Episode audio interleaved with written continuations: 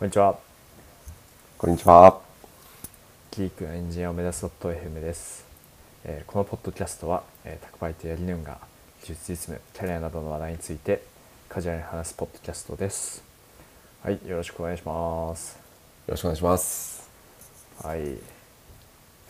もう今年残すところ3回となりましたね。今回含めて。そうですね。そうですね。うんいやー、あっという間だったな。いや本当そうですね。このポッドキャストを始めたのが、あごめんなさい。ポッドキャスト始めたのいつでしたっけ？もう忘れてしまった。3月？遠いかなと。3月ぐらい？3月ぐらいですか。もう9ちょっとアンヶ月を見てみよお。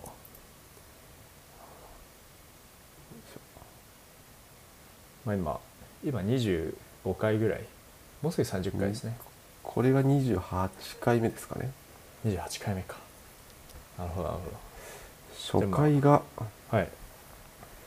あ5月ってなって5月9日にほ初回をやってますね。うなるほど。じゃあ7ヶ月ぐらい続けてきたんですかね。うんうん。いやまあ週17ヶ月続けて30回ぐらいでもうあれですね。レビルドさんとか300回ぐらい行ってますよね200 200後半ぐらいだった気がするんですけどそうっすよね。いやーすごいですねすごいな、あれは。うん、まあ僕たちも100回をまずちょっと目指してうん。来年もちょっとやっていこうとそうですね。はいやっていきましょうでですねちょっといきなり変な話をしちゃったんですがはい今日のテーマがですね、はい。えー今日は久しぶりに論文紹介ということではい。と Engineering for a Scientific あ間違えた Science Centric Experimentation Platform という論文を取り上げていこうと思いますはい。はいで、まあ、これどういう論文かというとと Netflix の方が書いた論文ですねはいで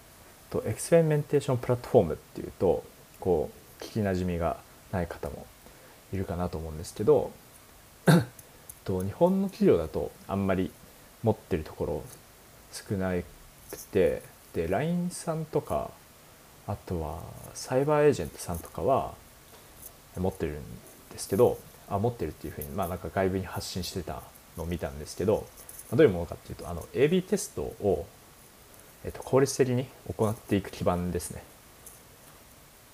で大体どういう感じのものがあるかっていうと、まあ、そのメトリックスの定義をどっかに格納するところがあってで、まあ、つまりそのクエリを書かなくてもこうポチポチでこのメトリックスを AB の評価に使えますみたいなのをやるとあ、うんうんそういうのできると。クエリを書くことによってその人為的なミスが入り込むことがなくなりますよね。であとはそのメトリックスをこう指定すると自動で集計が走ってくれますと。うんうん。でであとはその最後終わった時にその有意差があったかどうかみたいな計算も自動でやってくれますみたいなものですね。うん。はい、めっちゃ便利なやつですね。そうですね。でえっと Google Optimize っていう AB テストのツールがあると思うんですけど、まあ、あれをもっと一般化させたようなものですね。うんうんうんで外資系の企業、まあ、Netflix もそうですけど、えーっと Spotify とか eBay とか Microsoft とか、まあ、いろんな外資系のその大きいところは大体持ってる自社で開発してますね。はい、うんうんうん。の Netflix 版のそのソフトウェアアーキテクチャ、まあ、そのどういうプラットフォームを作ってますよみたいなのの紹介の論文ですと。はい。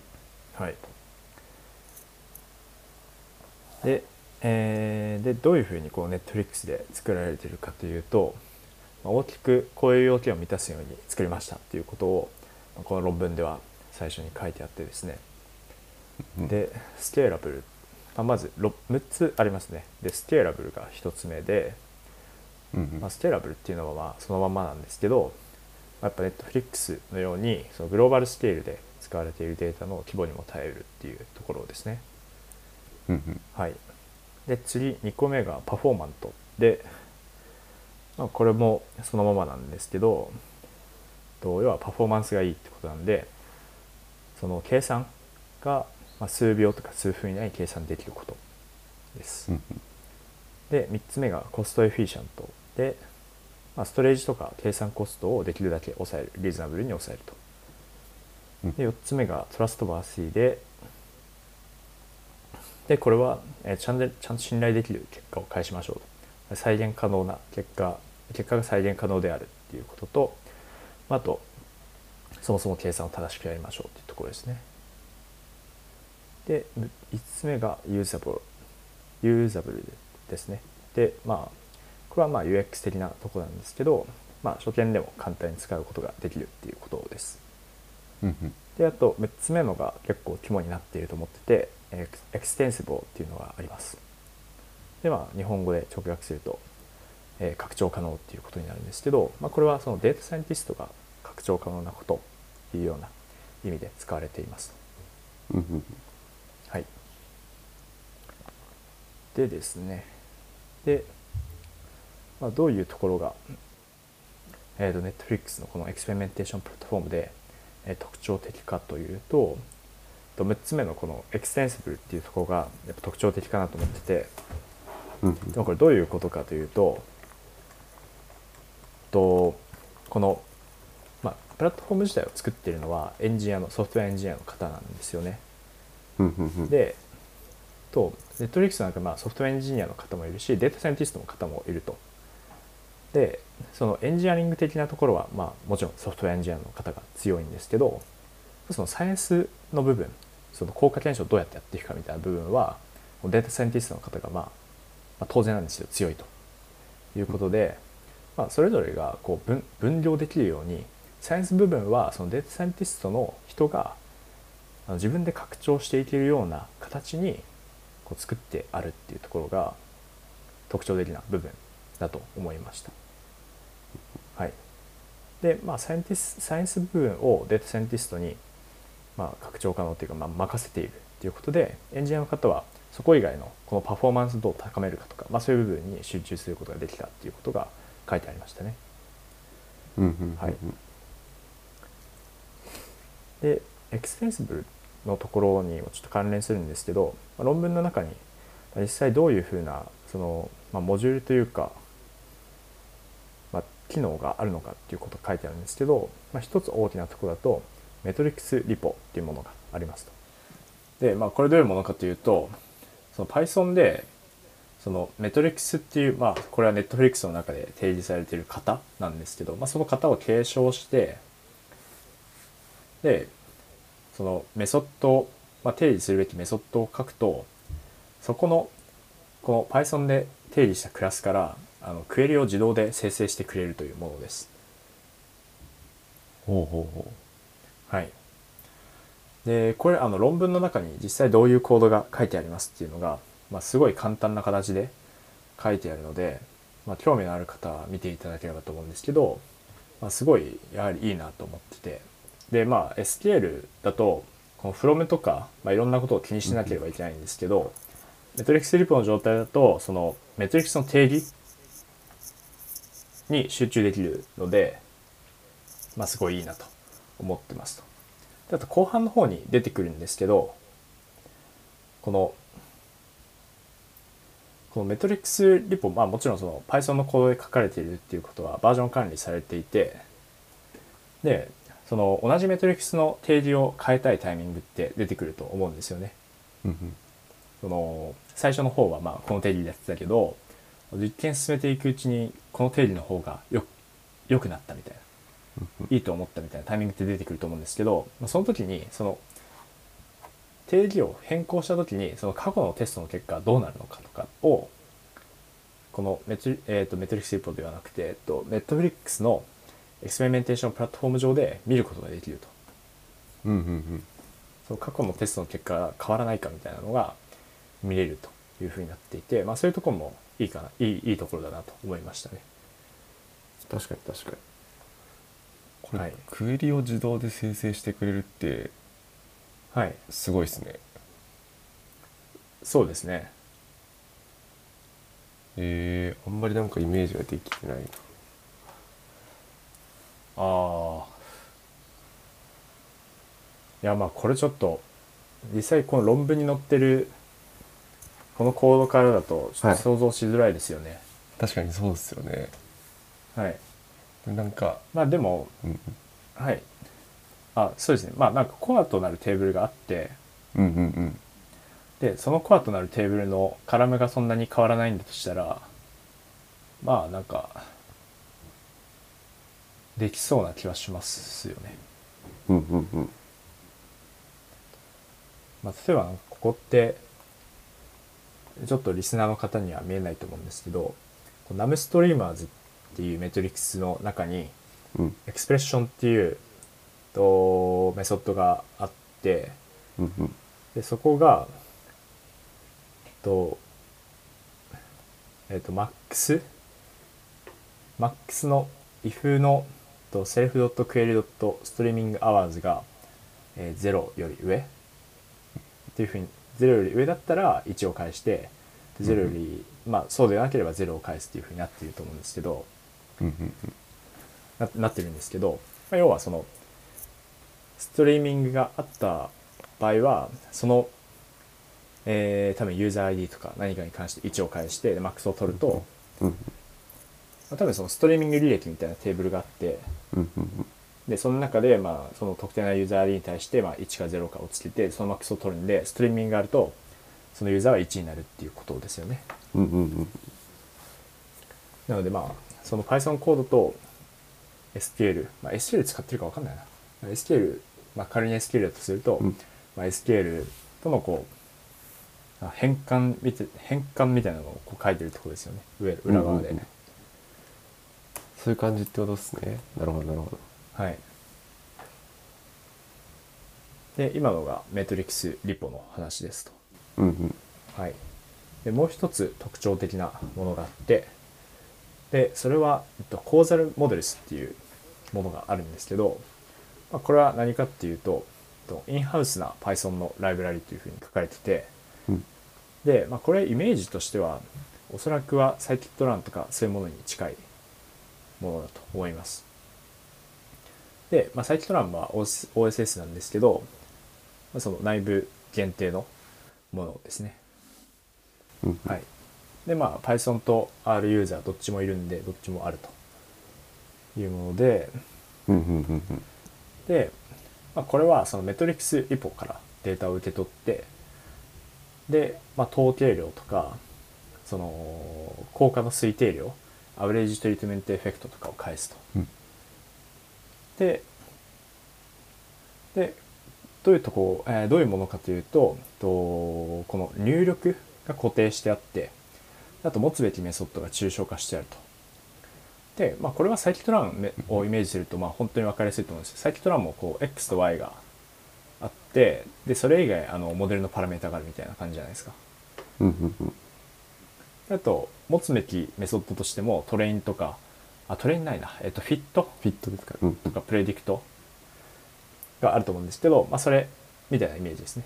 うんうん。で、コーザルモデルスの場合は入力がと5つあってですね。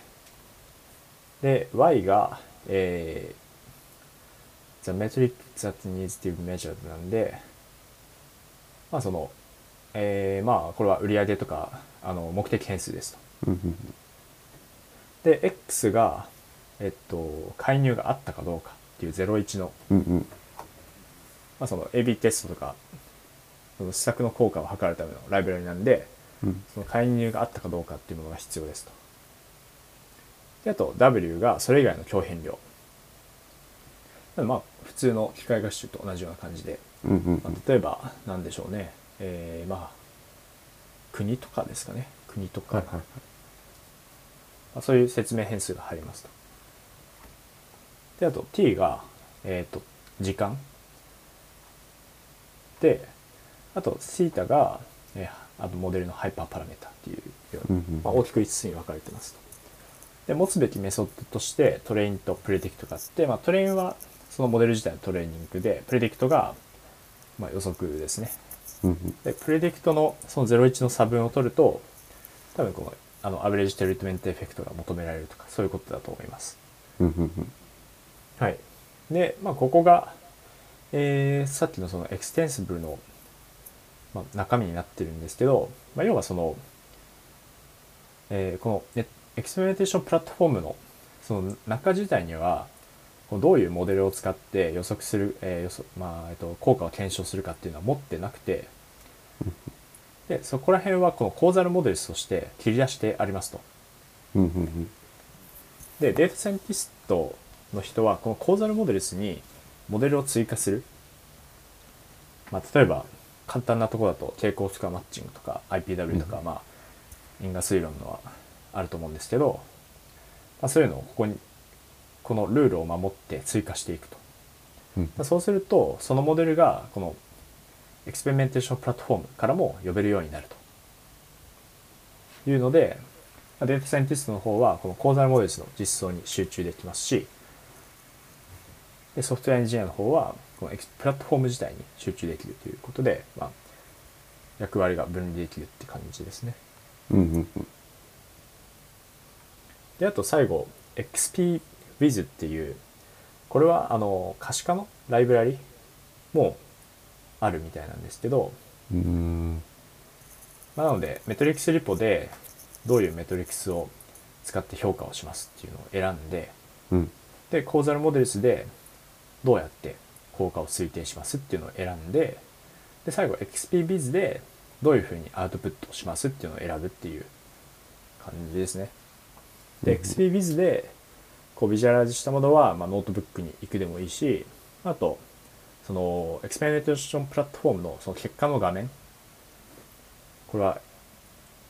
読めない。A- AV エブレイズ、まあエブレイズか AB AB レイズかですね。うん、がっていうのがあるみたいなんですけど、まあ、そこに出るというものですと。はい、っていうのが、まあ、大きく特徴でした。であとまあパフォーマントのところもと工夫がしてあってですねパフォーマントのところは、まあパフォーマンスを上げるっていうようなところでしたと。うんでまず最初に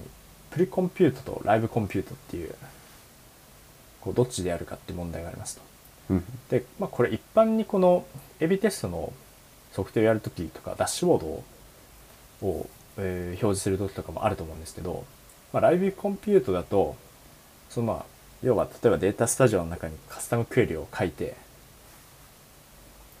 でダッシュボードを表示するっていうのはライブコンピュートに相当すると思うんですけど、まあ、都度都度クエリを実行するんで、まあ、まあリアルタイムではあるけど遅いですと。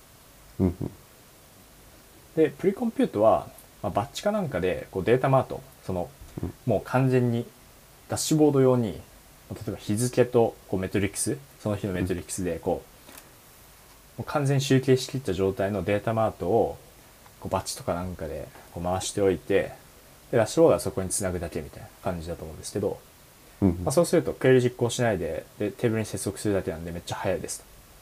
と。確かに確かまあ、ただその柔軟性は著しく損なわれますというのがあって、まあ、どっちでやるかっていう話ですね。でここで、まあ、Netflix の方が答えを出したのは、まあ、よく使われるやつは事前に計算しておきましょうっていうので、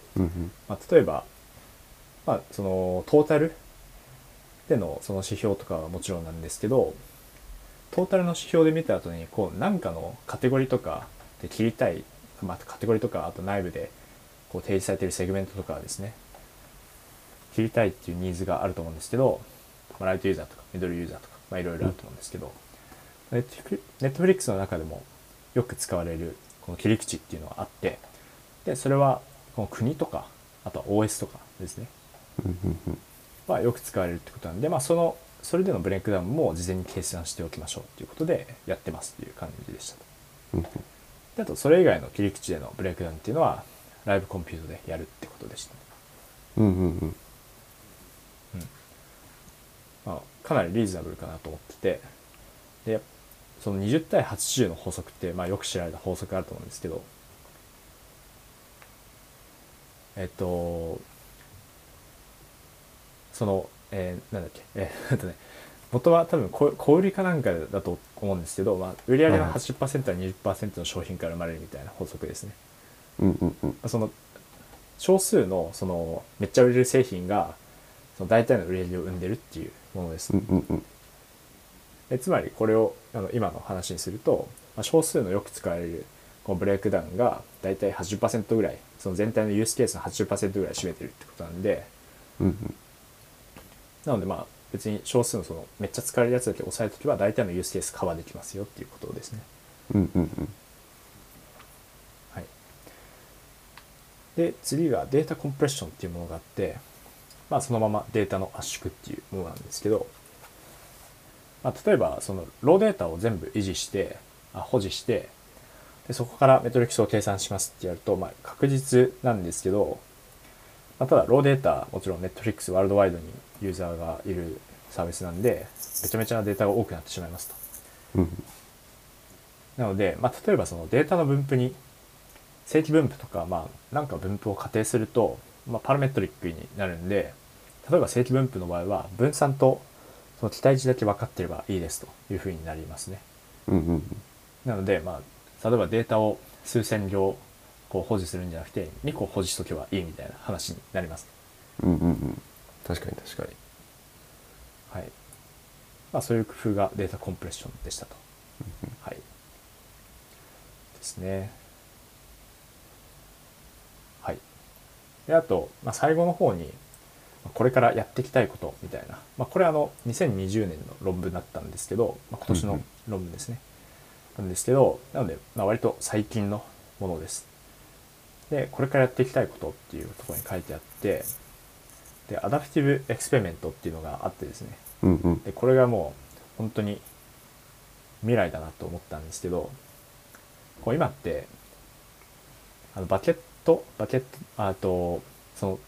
各テストテストケースじゃないな。なんていうんだ？パターンか。パターンをこう例えば均等に 50%50% とか割ってうんうん。で一定期間こうテスト走らせてでで最後こう答え合わせをするみたいな実際どうだったかみたいな答え合わせをするっていうフローを踏んでるとこが、まあ、ほとんどだと思うんですけど、うんそうではなくてこうバンディットを使ってこういいバリアントとパターンのことをバリアントって呼んでるんですけどバリアントはい。のこうウェイトをこうリアルタイムで調整していってくれますと。そうですね 50%50% に割っていると例えばまあ片方のバリアントでめっちゃいい結果が出た時にうんうんその50%その他の方に振ってるのって機械損失じゃないですか。確かにまあ逆に逆に片方のバリアントめっちゃ悪かった時にその普通よりも悪かった時にずっと 50%50% で走らせてるとその悪かった時も機械損失というかまあまあ、まあ、機械損失じゃないですか。うんうんなのでそういうのを最小化するように例えばまあ悪かったらそのコントロールの側にこうウェイトをこう上げていくとか。うんうんうんうん。あとはその treatment の方が良かったら treatment の方にウェイトをこう流していくとかっていうことをやってでその機会損失を最小にしてくれるというのがこう adaptive experiment っていうらしいんですけど、おまあ、こういうのもやっていきたいみたいなことが書かれててすごいいいなと思いました。確かに。これは未来ですね。完全に。すごいな。そうですねなんかウーバーウーバーもこうエクスペリメントプラットフォームを持ってるんですよウーバーだともう入ってるらしいですね、なるほどなはい。はい。というのが、大まかな話でした。ありがとうございますいやーこれいいっすね AB テストの PDCA がめちゃくちゃ早く回りそうっすよねそうですね。うんうんうん。なんかイメージとしてはあれなんですかねそのメトリックスレポに、まあ、メトリックスレポかどうかあれかもしれないですけど、なんかその例えばこの期間はえっ、と何対何でこの実験をやりますみたいなのを設定すると、うん。まあそれが最終的にアウトプットとしてその可視化でパッて見れるっていうイメージですよね多分。そうっすね。めちゃくちゃいいないや面白い論文だった。やっぱりそうですね。エクス extensible が結構重要そうでしたね。そのデータサイエンスの部分とエンジニアリングの部分ではい。ちゃんと分業できてるっていうそうですね。良いですね。はい。そうですね。